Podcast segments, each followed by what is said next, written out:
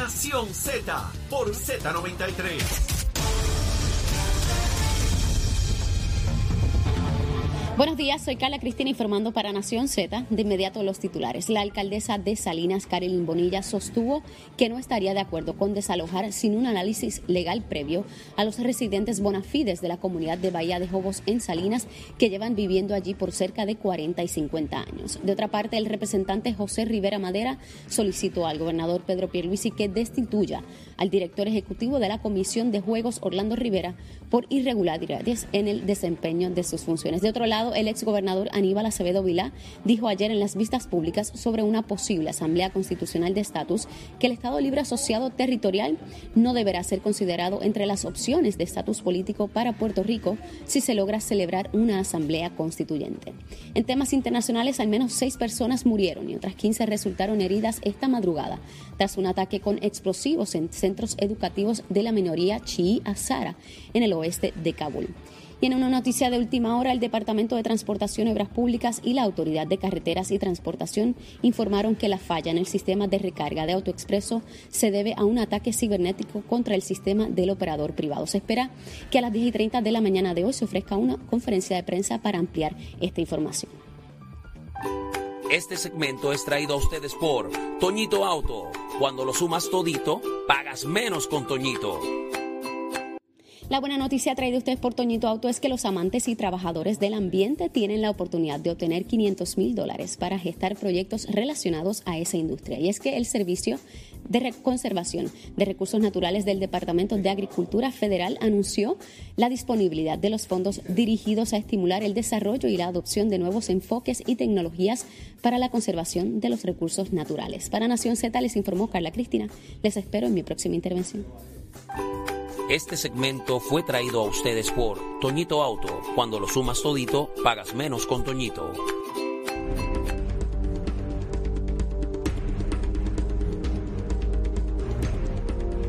De regreso a Nación Z y de frente al país, como a usted le gusta y a nosotros nos encanta. Ya está con nosotros el licenciado Leo Aldrich. Muy buenos días, licenciado.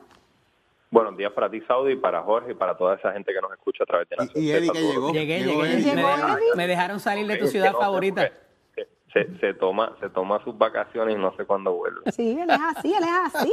Pero, eh, licenciado, necesitamos 16 horas para hablar con usted de diferentes temas. Vamos a ver que el tiempo nos ayude, pero vamos a hablar primero del caso de la niña Eliani. Eh, eh, ya pidieron desestimar los cargos que pesaban en, que pesaban en contra de su mamá. ¿Qué opinión le merece? Me parece que el Departamento de Justicia actuó correctamente, actuó basado en la sensibilidad que merecía la situación. Creo que de cara al futuro, prospectivamente, hay algunas tareas que realizar para que el sistema de justicia penal eh, no vuelva a llevar a una situación como esta. Por ejemplo, antes de erradicar cargos, hay que evaluar bien cuáles fueron las circunstancias que llevaron a una persona a realizar cierta acción. Eh, me parece que el Departamento de Justicia no tomó toda la- todos los elementos en consideración al momento de erradicar y esto suele suceder a menudo, como han señalado los abogados de asistencia legal, cuando se trata de personas desaventajadas. Las personas más pobres suelen ser representadas por la Sociedad para la Asistencia Legal y vemos cómo el Estado muchas veces criminaliza la pobreza. Yo tuve la oportunidad, como ustedes saben, de representar un caso también de una niña menor que jamás debió haber sido procesada criminalmente y el Estado en su prisa por, por buscar responsabilidad donde no necesariamente la hay, pues comete este tipo de errores. Yo creo que fue una decisión muy sensible, muy llena de, de, de méritos la que tomó el secretario de Justicia de desestimar este caso, pero eh, de cara al futuro debemos pensar qué fue lo que llevó al sistema de justicia penal, a todos esos profesionales del derecho, a ir con prisa hacia en contra de esta persona y privarla de su libertad por cuatro días, Licenciado. porque aquí no solamente está involucrada el Departamento de Justicia, aquí hubo una jueza que le impuso una fianza de 50 mil dólares que no era posible pagarla para ¿Dónde? una persona indigente y la condenó a cárcel sin tan siquiera haber un proceso que la condenara de culpabilidad. Ahí está, ¿verdad? Donde estriba el problema. Pero aquí hay mucha, mucha todavía incertidumbre. Hay, hay gente que está confundida y queremos dejar esto meridianamente claro. ¿Cuál es el error, verdad? Y digo error entre comillas, que comete esta joven Elianí como madre de la menor, porque mucha gente dice, pues la dejó tirada en una acera. Esto ocurrió así. La dejó tirada en una acera, porque ¿qué fue lo que pasó?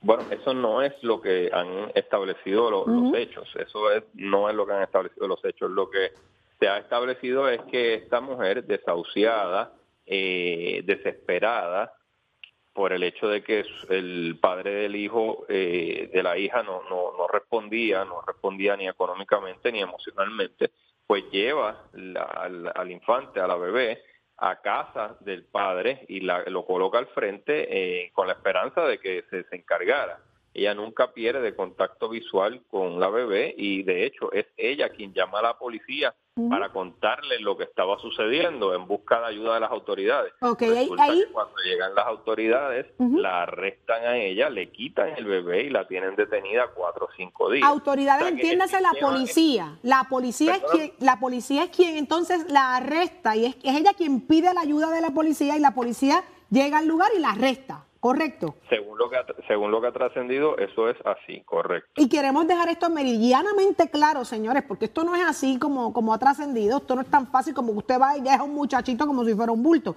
Aquí hay, aquí hay unos hechos que ocurrieron que hoy son los que la protegen, porque ella pidió ayuda al sistema, ¿correcto?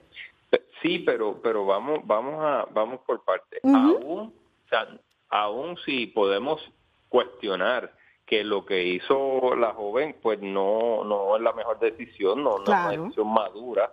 Eh, a pesar de eso, el, el, tomar decisiones desacertadas no significa necesariamente que uno va a ir preso, no significa necesariamente que uno va a perder la custodia de su hijo. Hay que siempre tener eso muy presente porque no podemos tener una vara para los pobres y una vara para los ricos. Y eso, ese último comentario creo que me me permite pivotear hacia el otro tema que vamos a tocar, que es recursos naturales, porque vemos el caso de Liani, de como una joven eh, dominicana negra eh, pobre es tratada por el sistema eh, criminal de justicia y vemos cómo las personas que tienen propiedades ilegalmente en la franja de Salinas que esté en disputa no tienen esa prisa, ¿verdad? No, no, no, no reciben la prisa del Estado por el procesamiento criminal y vemos cómo son tratadas las, las dos varas de la justicia que dicen que no existen, que se supone que sea la justicia ciega, la dama de la justicia ciega, sabemos por experiencia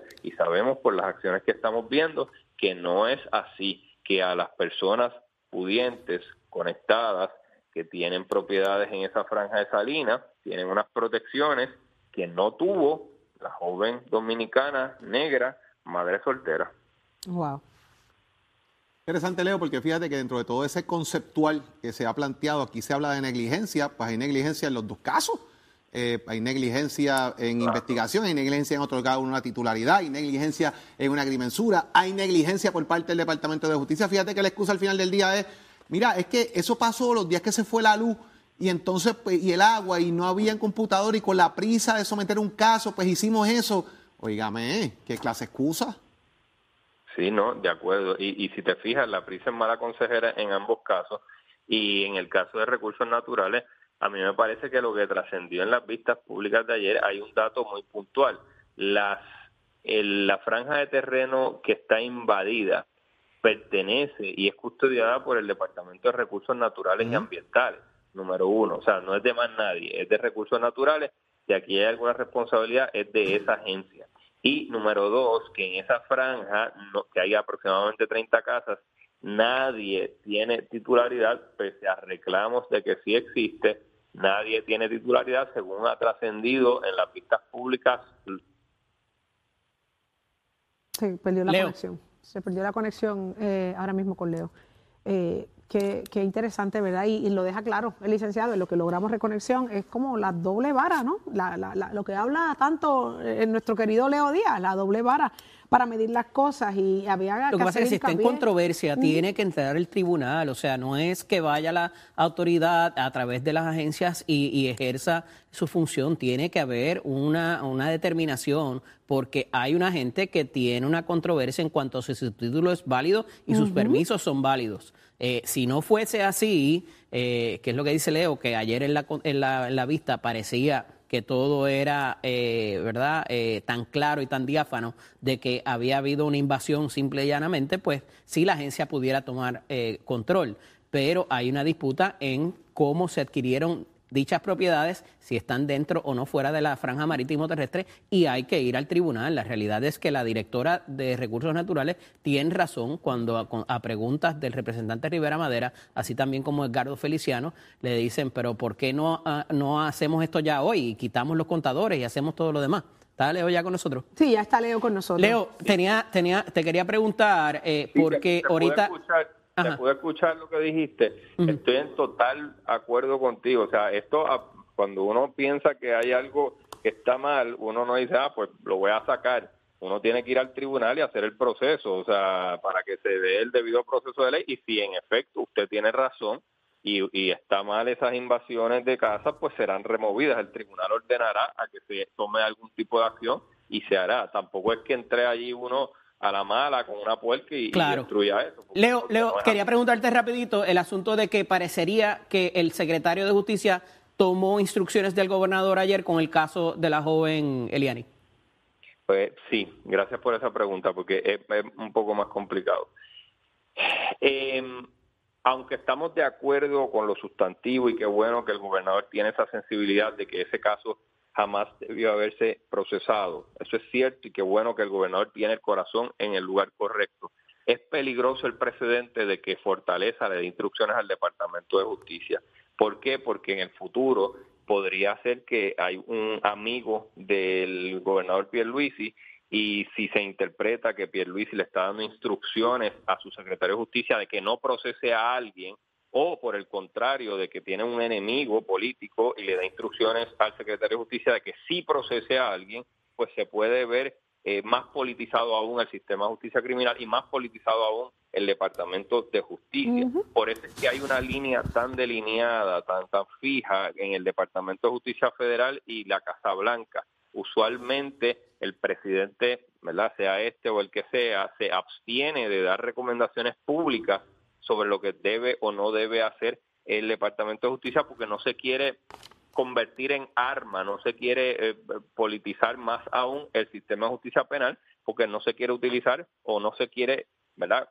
Que se perciba que se utiliza como una herramienta contra enemigos políticos o a favor de enemigos políticos. Por eso es que es tan delicado y tan preocupante que el gobernador le dé instrucciones al secretario de Justicia públicamente, aunque de nuevo lo felicitamos por la sensibilidad que mostró en esta situación muy puntual. En el macro, fuera de esta situación, es peligroso que el gobernador o el presidente le dé instrucciones a su secretario de justicia sobre lo que debe procesar o sobre lo que no debe procesar, porque se presta para juegos políticos. Licenciado, muchísimas gracias por haber estado con nosotros acá, como todos los días en Nación Z. Será entonces, mire, hasta mañana. ¿Está bien? Gracias a ustedes. Mañana le tenemos Buen día. 18 Un abrazo, temas Leo. más. Se nos quedaron hoy 17. ¿Está bien? Gracias, muchachos. Siempre un placer escucharlo. Gracias por estar con nosotros. Óigame, ya está con nosotros el representante del Partido Popular Democrático, Edgardo Feliciano, presidente de la Comisión de Recursos Naturales, quien le acaba de poner un emplazamiento de 24 horas a Mariana Nogales para que presente unas evidencias. Ya está con nosotros. Buenos días. Buenos días, representante. Muy buenos días a los amigos Radio Escucha de Nación Z. 24 horas a Mariana Nogales para que presente evidencia de lo que argumenta, eh, de lo que está ocurriendo allí y quiénes son los alegados responsables de, de lo que está pasando en Jobos, en Salinas. Representante, cuéntenos, ¿por qué 24 horas? Bueno, buenos días. Eh, la representante Nogales eh, es miembro de mi comisión. Mi comisión se ha, se ha destacado por ser una comisión seria y vertical. Ella hace unas denuncias a un medio de comunicación donde ella alega que tiene una información de políticos ligados al narcotráfico en esa zona de, de, ¿Cómo? de, de Salinas, de, ¿verdad? de la Bahía Jobo. Yo le solté a ella como miembro de esta comisión, que nos den la información, porque aquí vamos detrás de quien sea, el pueblo tiene que saber qué está pasando, quién son los responsables y quién oculta qué es la información. Pues mire, usted es miembro de esta comisión, traiga a la comisión lo que usted está diciendo. La evidencia. la evidencia. Ahora digo yo, tú no puedes estar por ahí tirando balas locas para ganar pautas en los medios de comunicación. Eso es cierto. O sea, le, dimos hasta las 10 de la mañana para que nos dé esa información y como miembro de la comisión, para que la misma sea evaluada. Pero ya dijo que no, ya dijo que no, representante, ya dijo que, no, la, tiene y que no le va a dar nada. ¿Qué va a pasar? Pues usted moralmente y éticamente, ante el pueblo de Puerto Rico y ante la prensa del país, queda como una mentirosa todo por ganar pautas en los medios de comunicación. Así no se así no se puede eh, trabajar. El pueblo que llevarle la verdad, no estar desinformando. ¿Le pedirá la renuncia a la comisión? No, esto ya ya quedó señalada y marcada ante el pueblo de Puerto Rico y ante la prensa como una vil mentirosa. Pero necesita la comisión una persona con estas descripciones.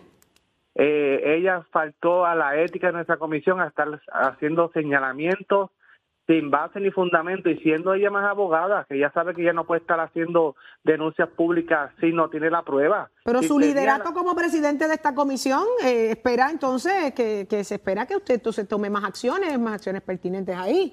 Vamos, a esperar hasta, vamos a esperar hasta las 10 de la mañana a ver que ya ya dijo una, ¿verdad? unas declaraciones a, los medios, pero como el plazo hasta las 10 de la mañana, vamos a esperar qué pasa de aquí a las 10 de la mañana. Ok, ok, vamos a esperar entonces a las 10 de la mañana a ver qué pasa, ¿verdad? Porque es interesante, eh, son señalamientos sumamente serios. Ella acaba, acaba de trascender que no tiene las evidencias que usted está exigiendo en menos de 24 horas, así que eso es ya mismo, las 10 de la mañana son ya. Así, ya, mismo. Es, que es lamentable que la gente por buscar pautas en los medios de comunicación traiga una información que no es real donde hace unos señalamientos de políticos. Pues mire, mi hermano, como dicen por ahí, si usted tiene la información y sabe los políticos que son, tírelos al medio. Vamos a desmascarar esto de una vez por todas. ¿Quiénes supuestamente son los políticos que están ahí con el narcotráfico en esa zona? Hay que decirle al pueblo la verdad. Lamentablemente, si no tiene la información y lo hizo por ganar pautas en los medios de comunicación, ya la prensa tiene que saber que la información que ya había abierto de en adelante hay que cogerla con pinza porque no sabemos si realmente es una información verídica. Representante, pero parecería que a, raíz de todo lo acontecido ayer y todo lo dicho y lo que falta todavía por decir en la continuación de la vista, esto va a terminar en los tribunales. ¿Cuál entonces es la acción de que la Cámara puede tomar, eh, ya sea para algún reglamento o algún tipo de legislación? Pero esto parece que va a ser dirimido en los tribunales. ¿Coincide? Sí, coincidimos. Esto, como te le dije al principio, esto es una comisión seria vertical. Nosotros hicimos una investigación cuando Rincón, los tribunales avalaron nuestra investigación. Nosotros vamos a llevar esto. Nos quedan dos días de vistas públicas donde haremos, ¿verdad?, los hallazgos que encontremos, los referiremos al Pleno para que se coja el informe y el informe entonces pase al Departamento de Justicia o a otra agencia como parte de, de ¿verdad?, de su investigación. Como vimos ayer, son dos vertientes diferentes, un mismo escenario. Ahí están los que invadieron la reserva. Eso es un escenario, pero está el escenario de la gente que lleva años ahí en el camino del indio y que alegadamente tiene titularidad, pero se vio también que la titularidad es de la finca como tal y esa se segregó en diferentes solares, pero no, no tiene los títulos de propiedad. Más también está en la zona marítimo terrestre, así que ahí son dos casos totalmente diferentes que Recursos Natural o como el, también el Departamento de Justicia tienen que analizar cada uno de sus respectivas vertientes. Representante, ¿qué mensaje le tiene usted al liderato del movimiento Victoria Ciudadana con esta representación que la que cuentan dentro de, de, esta eh, importantísima delegación y con este caso tan serio encima? Es, más, tienes que referir al FEI que su representante lamentablemente ya va lastimada por ahí, así que yo le suelto que a todos, no, no simplemente a ella, a todos los representantes que si, le, se, cuando se le dirige a la prensa se le dirija con la verdad y no estén por ahí ganando pautas y masacrando imágenes, porque ahora la legislatura y la gente está cansada de los políticos y ahora usted dice que hay políticos ligados al narcotráfico, ¿qué va, qué va a pensar el pueblo puertorriqueño? Mire, no, vamos a hablarle en, en serio, en ajo y habichuela. es este, es este y este, porque esta es la evidencia que yo tengo. Ok. No, no por meras especulaciones, y yo creo que al pueblo hay que decirle la verdad. Muchísimas gracias, representante Edgardo Feliciano, presidente de la Comisión de Recursos Naturales, por haber estado con nosotros acá en Nación Z. Le daremos seguimiento. Es una investigación sumamente importante y esperemos que usted eh, nos mantenga al tanto de lo que allí está ocurriendo. Claro que sí, a sus órdenes siempre. Lindo día. Muchísimas gracias. Wow, increíble. Pero mire, vamos a hablar de otros asuntos, porque esto nos compete a todos los que somos padres y aquí hay una gran oportunidad. Todos los que somos padres queremos lo mejor para nuestros hijos y para ello debemos ayudarlos a que tengan la mejor educación posible. Así soy yo. Una carrera universitaria, mire, cuesta miles de dólares, ¿sabes? Y para eso debemos ahorrar desde bien tempranito, desde ahora. Y qué mejor que un producto que nos permita ahorrar Mientras reducimos el pago de impuestos, eso es perfecto. La semana pasada José Requena, el presidente de JR Assurance, nos habló de las cuentas de retiro individual y hoy lo tenemos nuevamente retomando este tema, pero con un beneficio adicional. Preste atención. Buenos días, José. Saludos, Saudi.